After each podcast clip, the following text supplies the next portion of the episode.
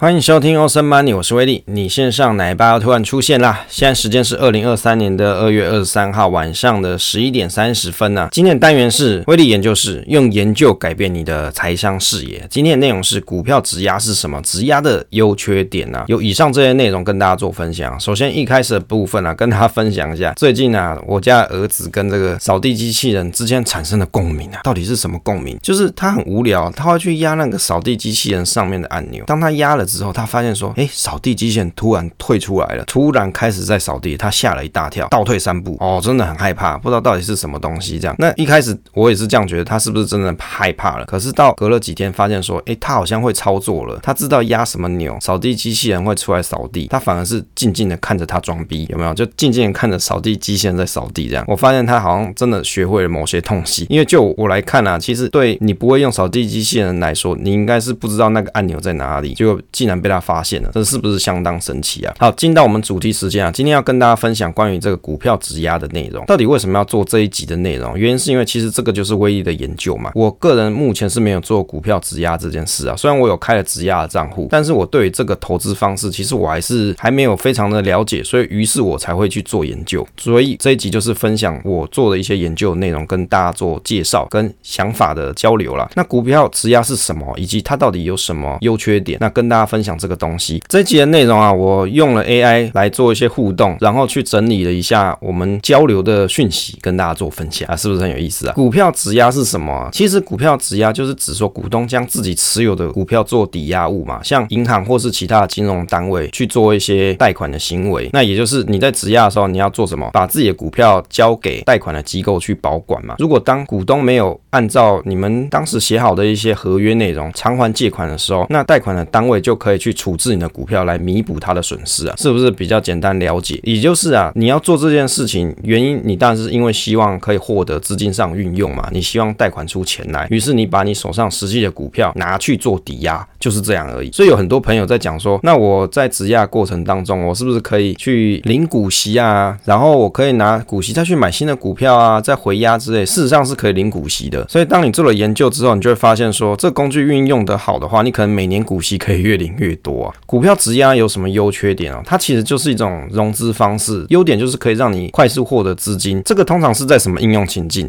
比如说你手上有一些很稳定的公司的股票，或是 ETF 好了，它每年都稳定配息给你。那于是，在这样子的情况底下，你希望可以获得更高的股息，获得更高的资本利的报酬的时候，你就可以通过活用手上的股票资产来做一些运用。那在以前我们节目的集数里面有去讲到，比较基础的方式就是你把股票拿去，比如说借给别人。你可以收租金嘛？再更进一步的方式就是，你可以拿去做贷款，然后贷款出的钱再去买更多的股票，大概是这个样子。也就是可以获得更多的、更快速的资金，而且你还可以去避免把你手中的股票卖掉，因为你只是抵押嘛，并不是卖掉。但是股票质押它会存在一些风险，因为当股票价格下跌的时候，贷款的机构它是有权去处置你的股票，有可能会导致借款人的损失啊。因此啊，如果在股票价格持续下跌的时候，贷款的机构可能会要求借款人，你要追加抵押的物品，比如说你再买股票回押嘛，或者是你要还钱，提前要还钱，不然就要强制处置你的股票，就把它卖掉之类的，清仓、平仓这样。所以在做股票质押的时候啊，借款的人、投资人，你真的要去认真考虑到贷款的额度，以及你要质押的内容，这个股票它的波动性、它的利率啊，这些相关它股息的状况，这些你都要去评估，而且要评估是不是符合你自己风险承受能力，也就是不要做超过自己能力的投资行为啊。质押的缺点有哪些呢？例如，就第一个是风险比较高嘛，因为在股票质押里面，你遇到股价下跌的时候，你就会遇到说你可能要被迫要平仓，或者是你要补钱进去。再就是它会有一定的成本，比如说你在做质押的时候，你是要有利息的嘛。例如说每年你要给他借款金额的两 percent 当做利息，或者是二点五 percent 当做利息之类的，它也会有一些开办费啊、手续费之类的。那这对投资人来说当然是一笔负担嘛。另外你在股票质押的期间，你不能够很快速的任意买卖，比如说你不能够很快速的把你想要质押的股票卖掉。当然我，我记得是可以去跟券商讲啦，我想要把它做卖出之类的，但是它是需要一些流程的，你才可以做这件事情。那要看各家借款单位的规定不一样，也就是当你想要很及时卖出股票的时候，那也许不是这么的方便啊。所以综合所述啊，股票质押它是一种快速获得资金的方式，但是它也是存在一些风险跟成成本的问题，所以还是要仔细评估啊。这其中里面有一个关键点叫做维持率这个专有名词啊。这个维持率是什么？是指说股票质押的时候，你要维持最低抵押物品的价值占贷款金额的比例，也称作抵押率或是保证金比例。那这个维持率的公式很简单，就是抵押物的价值是贷款金额的几倍啦。例如说一点三倍就是维持率一百三十 percent 的意思。维持率就是这样子做计算，也就是有些借款单位他去定义说，诶，当当你维持率低于某个要求的时候，举例来说是一百三或是一百五，要看你是拿什么东西去抵押，所以规定不太一样。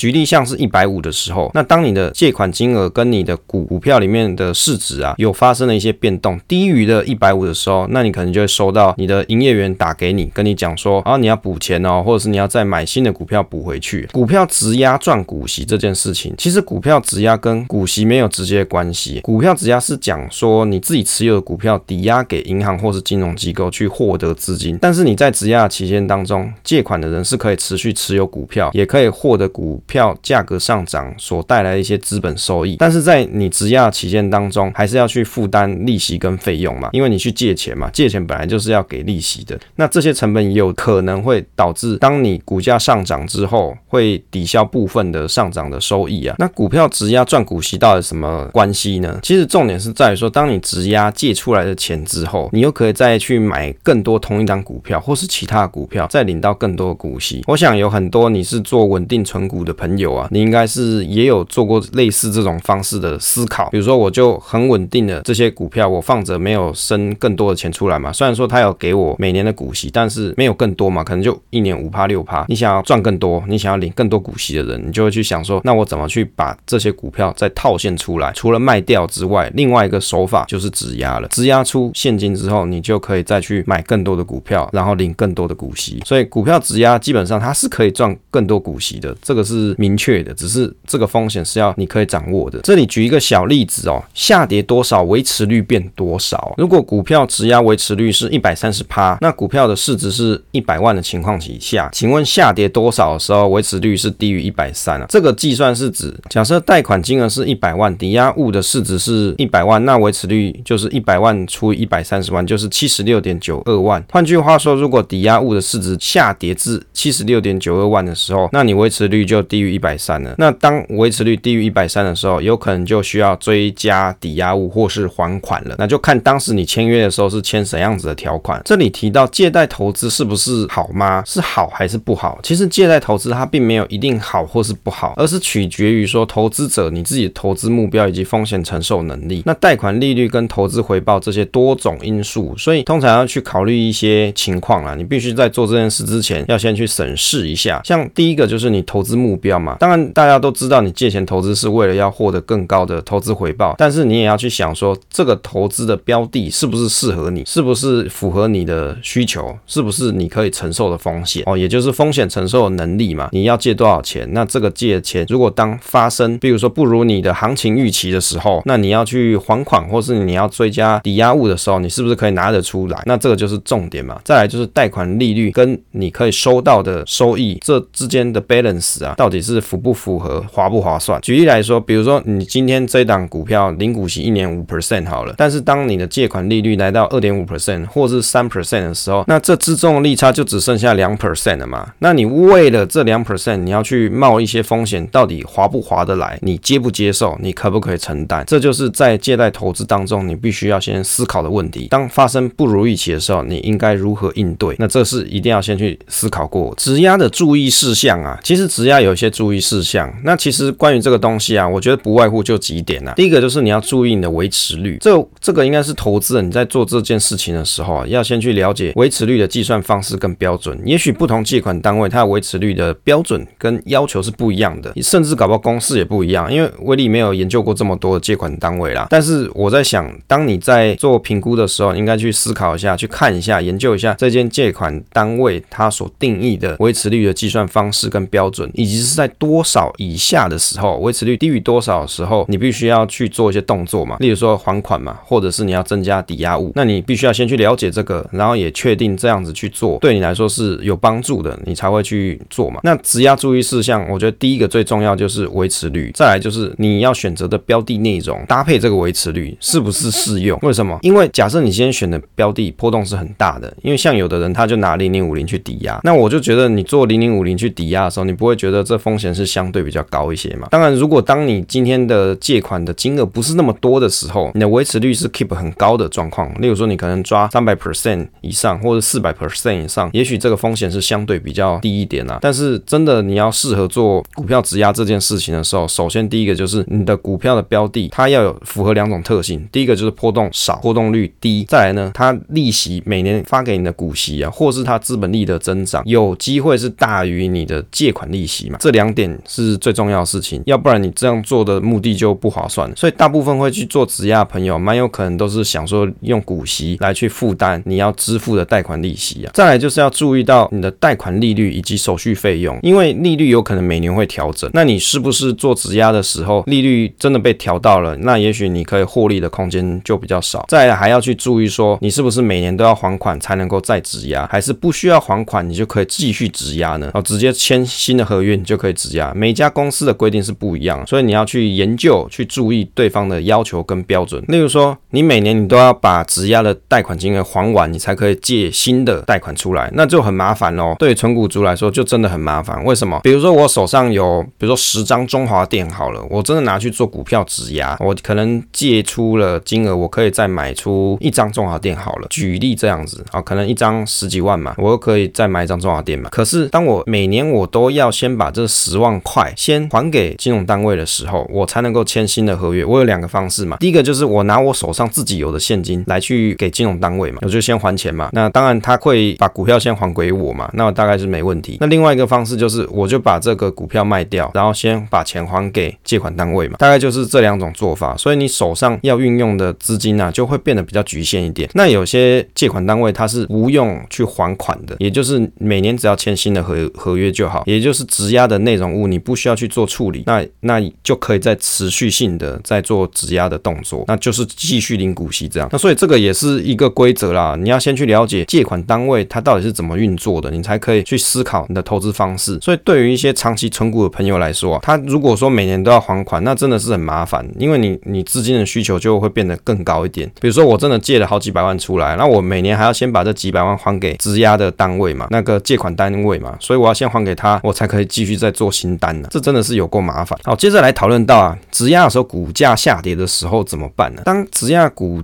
票市值啊，市场价格下跌的时候，这个时候就会产生对借款人来说是一个风险，因为当质押的股票的价值低于质押标准，例如说维持率一百五、一百三，那你就要去追加保证金，或是要清偿嘛，那也就是他可能要强制平仓之类的，所以要去设定一些风险控制的机制。那例如说合理的维持率是多少，风险的限额，你的你想要借款的金额是多少，以降低质押的风险。再就是要注意市场的变化，当市场有出现大幅的波动。的时候，你要去关注市场的变化，去调整你的投资策略。也就是比起你买现货的朋友来说啊，虽然质押这个股票还是是算是你的，只是你抵押了嘛。那也就是你如果是单纯买现货，你没有开杠杆，没有去借钱的朋友，你也许就是套牢放着就好，也不用再多缴什么利息，不用就是放着就好。可是当你今天拿去抵押，你就会有一个成本压力，因为你要给利息嘛。借你钱人又不是傻子，你没有给他利息，他怎么会给你给你钱呢？可怎么会给你贷款？所以你就会有一个成本压力，你就要一个风险的意识，比如说股价波动就对你来说是一个重点。当你持有现货的时候，你可以真的装死就放着，反正我五年后再看，我三 A P P 就好，五年再看，不管它，搞不好之后我就亿万富翁了，对不对？你买现货可以，可是你做质押的时候不行啊，搞不好在这五年当中，股价跌了三十 percent 啊，超过你的维持率的标准的时候，你可能就被强制的卖出股票。所以股票质押时候下跌的时候，你就会去思考有哪些对策嘛。所以比较基本的对策，当然就刚才所讲，你把钱拿去还嘛。再来就是你可以。再买新的股票拿去增加你的维持率，就是等于是回压的动作。有一些朋友很有意思哦，他回压好几次，我就觉得这风险超高啊。直借的时候啊，质押的时候啊，是不是可以卖股票啊？在这个质押期间，通常是不能自由的买卖或是转让被质押的股票，就汇拨嘛。为什么？因为这时候股票是在谁的手上？贷款单位嘛，你在别人手上嘛，你怎么有办法自己这样子去做呢？怎么去转给别人？因为这些都会影响到质押的股票的价值跟维持率，进而你可能要追加保证金啊，或者是你要被迫清场啊这些风险。不过有些证券公司或金融机构，它所提供的服务里面，质押者你可以在不影响质押股票前提底下，通过借贷证券的方式获得额外资金外，也可以通过他们的方式来做卖股票这件事情，或是换股票这件事情，那就是看各家的金融机构的规定不一样，就要自己去了解，去定你的合适的投资策略。质押的时候是不是有股息啊？其实，在股票质押期间呢、是可以去享受到被质押股票的股息收益，因为在质押的过程当中，所有的权利跟利益，包含股息收益，都还是属于股票的所有者，而被质押的股票它并没有所有权，并没有被转移，但是股票会暂时汇拨到借款单位金融机构里面，维持率对应的杠杆倍数啊，维持率跟杠杆倍数之间其实它有一些对应关系，但是要取决于说你跟哪个机构借款，那它的规则是什么？通常来说，维持率越高，代表投资人可以借到钱就越少，杠杆的倍数就越低。反过来说，当维持率越低，就代表说投资人你可以借到钱就越多，也就是你的杠杆倍数就越高。一般来说，维持率一百三十 percent 对应的倍数啊，通常是一点五到两倍之间，就看你是在什么样子的条件底下做。借款的哦，所以有时候你可以去思考一下，当你做了这样子一个维持率的设定的时候，比如说我预期在，比如说维持率三百 percent 的时候，那你就要去想，你我这到底是开了几倍杠杆啊？这个威力在设计这个直借规划表里面啊，威力在威力财经角投资生活室社群里面有 share 这一个档案这个 file，那你各位可以去在上面用，上面就有跟你讲说，你做了这样子的规划的时候，你大概是开了几倍的杠杆，这是一个很有价值的参考依据。为什么？因为你要先知道你做这件事情到底做了多少杠杆的方式来达到这样子的投资目的，那这就是一个投资方式，一个规划方法，让你在投资之前就可以先做试算。直接质押的规划，如果你在考虑这件事情的时候，就要做一些规划嘛。第一个就是制定一些预算，你要先想好说，我到底要质押多少金额，我有哪些股票要做质押，那这个利率啊，以及啊借款的时间，我到底要设定多久？例如说，啊，我可以不用每年都还款，但是我想要做至少五年这件事情，那你就可以去思考一下，你五五年的对策，你应该每年你要怎么去缴利息啊，或者是你每年拿到股息，你要怎么再做投入？再来就是还要去检查，比如说借贷的成本啊，以及你这个借贷成本符不符合这个投资，是不是很划算？那再来就是你的还款计划。有的人是想说，我领了股息，我用股息的一部分拿去还借贷的这个利息嘛。